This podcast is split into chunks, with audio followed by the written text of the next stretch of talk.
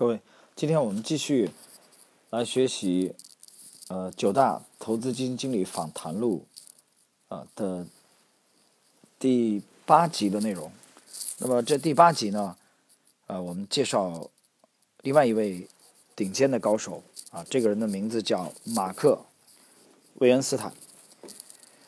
那么马克·韦恩斯坦呢，他早年曾经经历过这个短暂的房地产经纪人，呃，后来呢，他成了一位。专业的这个交易员，但是他早年的这个交易啊做的并不好，嗯，经常亏钱。但是经过早期的教训以后呢，威恩斯坦改变了态度，他开始认真的研究市场，而且呢积攒起另一笔可做交易的现金。威恩斯坦呢记住了他唯一的损失惨重的交易经验，从那以后呢，他成为了一名成功的交易高手。他涉足过各种各样的交易市场，啊，包括股票。股票期权，啊，股票指数期货，外汇，啊，以及商品期货。那么，我们的这个本书的作者，啊，美国的杰克施瓦格，通过一位朋友的介绍，啊，他结识了马克·维恩斯坦。那么，维恩斯坦呢，接同意啊，接受他的采访。那么，在一个夏天的夜晚，嗯。维恩斯坦呢，在办公室会见了这个杰克施瓦格。那么，我们就来看一下，在这个会谈持续了大概五个小时啊，留下了近两百页的谈话记录。那么这本书呢，精选了这两百页的谈话记录当中的啊一些精华的内容。下面我们就继续的来学习一下啊。那么第一个问题，杰克施瓦格提问：你是何时第一次参与交易的？答：大概在一九七二年。当时呢，我还是一个房地产经纪人，有一个朋友是商品期货经纪人，我与他曾经在同一个学校念过书。那么问，是不是你的那个朋友使你对市场产生了兴趣？答，这倒不全是，因为我父亲的癖好是赌博，他有很高超的胜算能力，我在一旁观看他的赌博，因此从某种意义上说，我能成为一名交易员，是具有遗传基因的。此外，是我迷恋该职业，是因为我有大学的数学和自然科学知识，以及我有一个从事商品期货的朋友，他的计算机技术相当高超。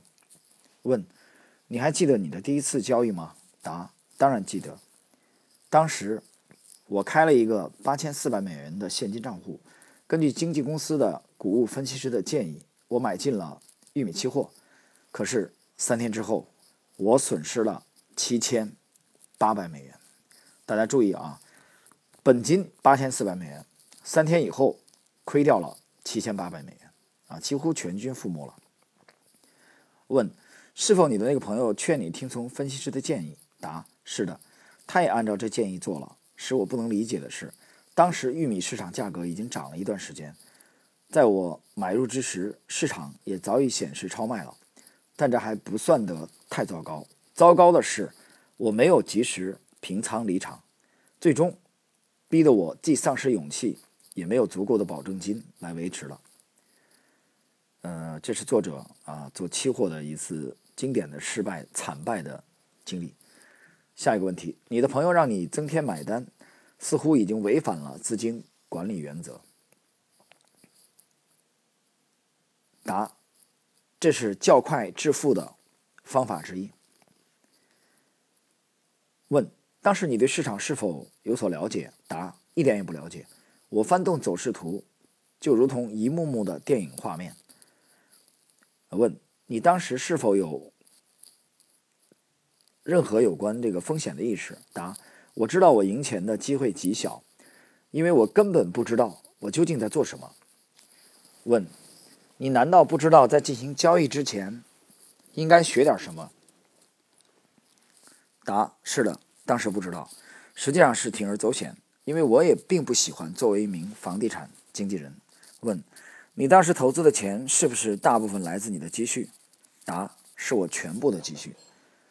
嗯，杰克施瓦格又提问：你什么时候又攒得足够的资金重新进行交易的？啊，因为那一次的那笔交易八千四，亏掉了七千八啊。那么，马克·威恩斯坦回答：大概过了六七个月。我每周工作七天，并出租了我所有的公寓。此外，我还卖掉了几个合作商店，这样我总共凑得约两万四千美元。我取出四千美元作为维持生计之用，把剩余的两万美元开了一个账户。问：在这期间，你是否努力学习有关市场方面的知识？答：是的，我学习和研究了黄金市场，如何学习？呃，这个学习如何画走势图，熟悉有关市场超买超卖的概念。我发现，假如市场严重超卖时买入，并留下足够两次的追涨追补保证金，那么我是不会出钱的，除非经济有什么突然的变化。那是我当时的交易方法。啊，威恩斯坦强调了，那是他当时的交易方法，并不代表他现在的这个体系交易体系。下一个问题，但是假如在一个单边的市场走势里，你是你使用该方法，不是自寻完蛋吗？答，在那样的市场里，这方法也管用。我想，也许聪明容易，糊涂难得吧。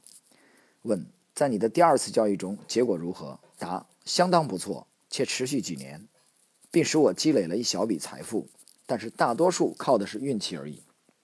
问，这不可能全靠运气。当你赚钱的时候，你做些什么？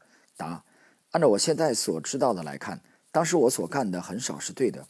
我想，我正巧碰上一个良好的市场，在那个时候，商品期货走势比起现在似乎更符合技术图表，而且很少有人懂得技术分析，所以市场比现在有秩序的多。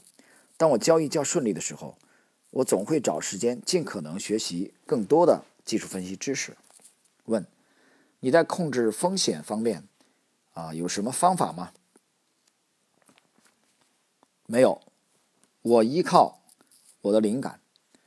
当我感觉不对时，我便迅速平仓了结。有时我会持仓两天以上，有时仅仅两个小时而已。问：你是否把精力终日花在交易上？答：几乎是整日整夜。我把身边的朋友也丢失了。我经常坐在墙上贴满图表的工作室里，好像一个疯子一样。嗯，大家这个听到这里的时候啊，你注意，其实威恩斯坦也是全身心的投入啊，在研究，全部的精力都陷在了这个做交易上。但是呢，这个时候他并没有建立起自己的啊一个非常成熟的交易体系。啊，我们看下一个问题，第十七个问题，提问：这个威恩斯坦呃，杰克施瓦格讲。你真可以称得上是一位工作狂了。答：不仅仅是工作狂，简直是着迷了。我睡觉时离不开图表，甚至连做梦都想着它。有时我整夜不睡，思考着我第二天将要做的事。假如我不需要休息的话，我会每天干上二十四个小时。这倒并非是因为钱促使我这样做，而是那种游戏迷住了我，向市场挑战。其实读到这里的时候，我不禁想起了我们这个系列当中的另外一位高手。啊，David Ryan，大家还记得当时杰克施瓦格采访戴维·瑞恩的时候，他是怎么讲的？啊，他是有寻宝的热情，面对股价走势图，在一个股票这个发生大涨之前啊，把它挑选出来，那种成就感啊，激励着戴维·瑞恩不断的进步。今天呢，我们在这里学到马克·威恩斯坦啊，向市场挑战，我觉得这种热情。啊，激情，高手都是类似的。下一个问题，你是否有这种情况？一觉醒来，感到对黄金市场的上涨走势很有把握，诸如此类的情况？答：没有这样情况，连同市场的走势方向无关。啊，这同，这只是白天我正在做的事情继续罢了。我往往得益于睡觉，白天冥思苦想，不得其解的事，一觉醒来，居然无意中获得了解决的方法。啊，读到这里，我想起了这个阿基米德，啊，发现了这个浮力定律，呃，然后呢，从澡澡堂里直接就裸奔到街上了，很兴奋啊！我也想起来了，这个我们当时学化学的时候，那个啊，苯的结构，苯的结构应该是一个六边形吧？我是不是记错了啊？不确定。当时的这个发明这个这个苯的这个结构的那个化学家，也是做了一个梦啊，他梦到了几条蛇。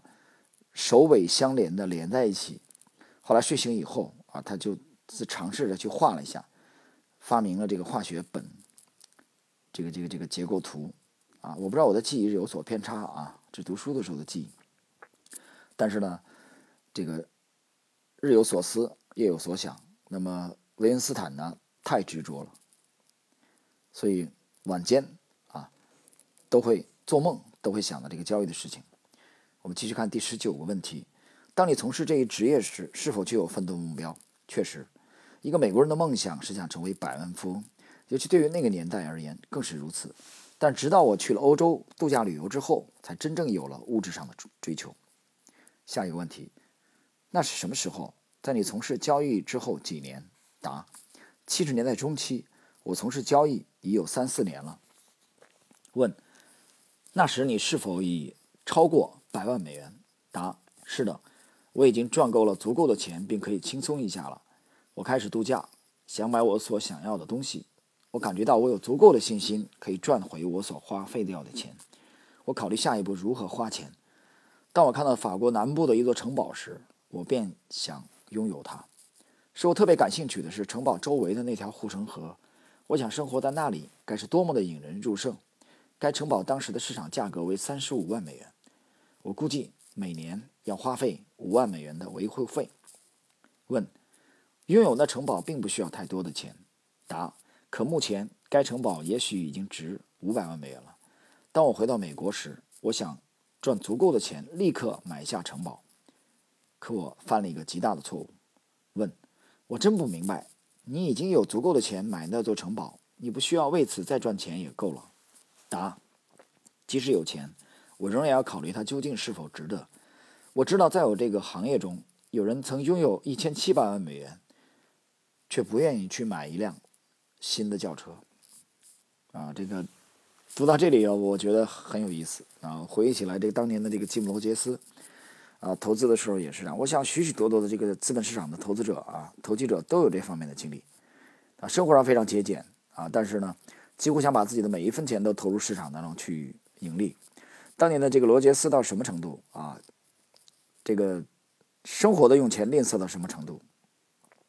吝啬到他的这个前任太太啊，结婚的时候要买新沙发啊，罗杰斯就跟他忽悠啊洗脑啊，说这个亲爱的这个省一省啊，这个钱省下来啊，我过不用不了多久，我们就可以买两个沙发。你想想，巴菲特也是这样，生活的非常非常的节俭，他的每一分钱啊都。恰如其分的，啊，魔幻一般的增长了 n 多倍，所以这个行业的这最大的这个魅力啊，其实呢就是增值。但是呢，这里有个悖论啊，就是当你早年你的系统不稳定的时候，其实你在生活中的这些节俭投入的这些钱，许多是打水漂了啊，许多是亏出去了啊，这也是一个啊很神奇的这个悖论吧，所以。可是你事先你入行的头一年，你并不知道你通过努力几年才可以稳定的建立你的交易体系，啊，所以执着的确是想这个行业成功的一个这个必要条件啊。但是呢，仅仅有执着是远远不够的，它还需要悟性啊，也还需要运气。好了，我们继续看第二十四个问题。所以你没有从账户中取钱来买城堡？答：是的，我回到美国。并决定用新赚来的钱购买那座城堡。嗯，二十五个问题。换句话说，你希望再赚三十五万美元才会去购买那座城堡吗？正是如此。呃，问后来情况怎么样？答：在接下来的一次交易中，大量购入黄豆合约做多头。第一天市场收盘高收，这样我的账户中就有了百分之二十五的浮盈。我原打算在该周末进行平仓，我只是按照我所希望的盈利目标来决定我的平仓离场时机，这使我犯了一个莫大的错误。我们来看啊，具体是什么错误？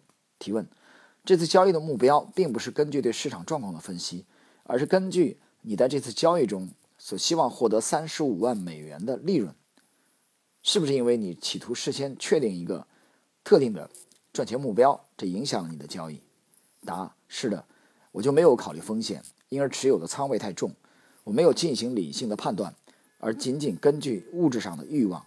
第二天市场开市，虽然仍然上涨，可是下半场便突然暴跌，直至跌停板。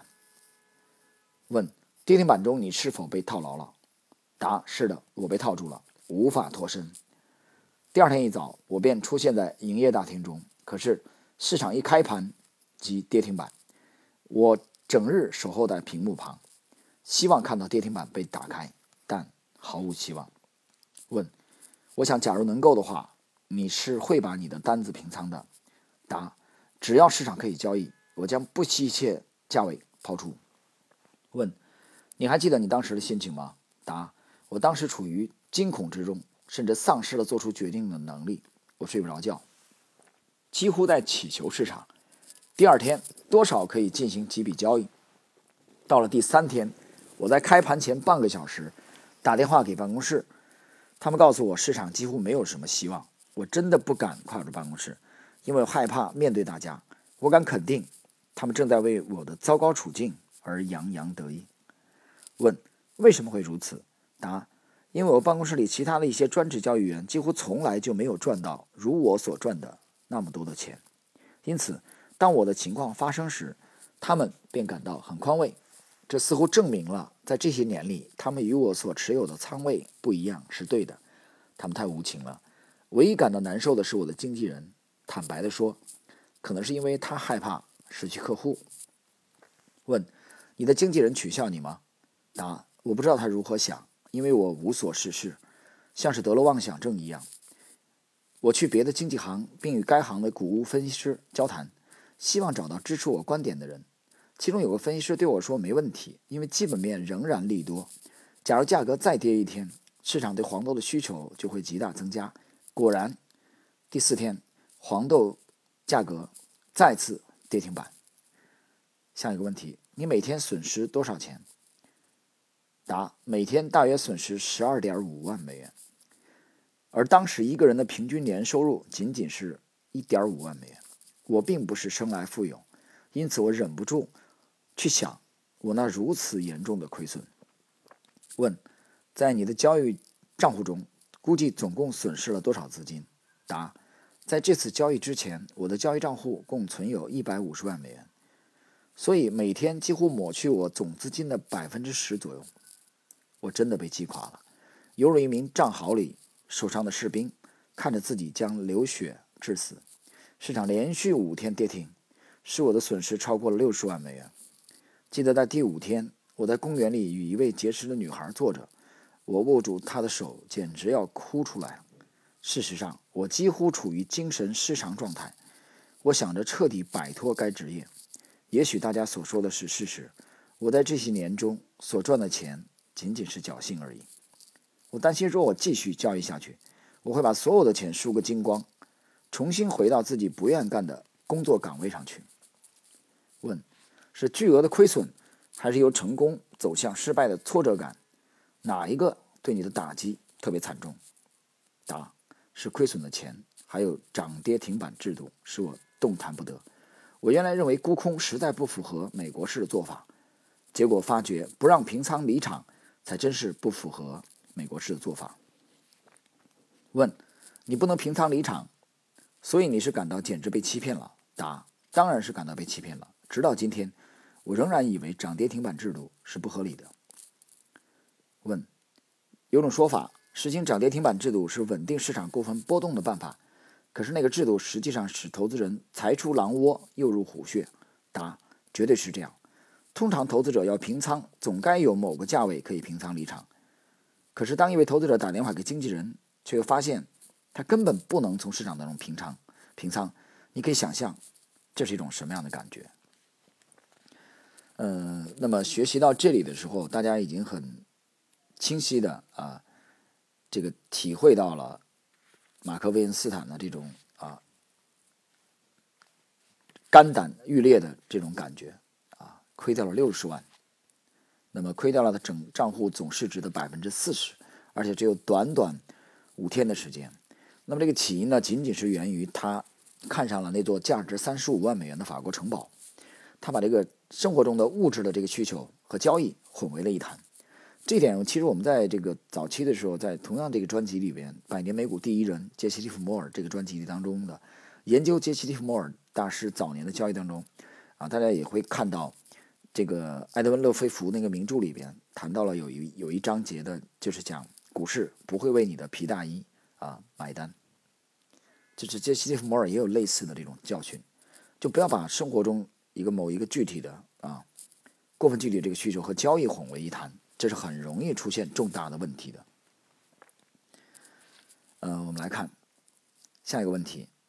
换句话说，维护涨跌停板制度，事实上是中小投资者更为糟糕。答：这是极端愚蠢的做法。这实际上是维护经验丰富的机构投资者的利益。问：你前面的论述表明，在你从事这次黄豆期货交易之前，你一直在市场做多头，对不对？答：是的，我从不沽空。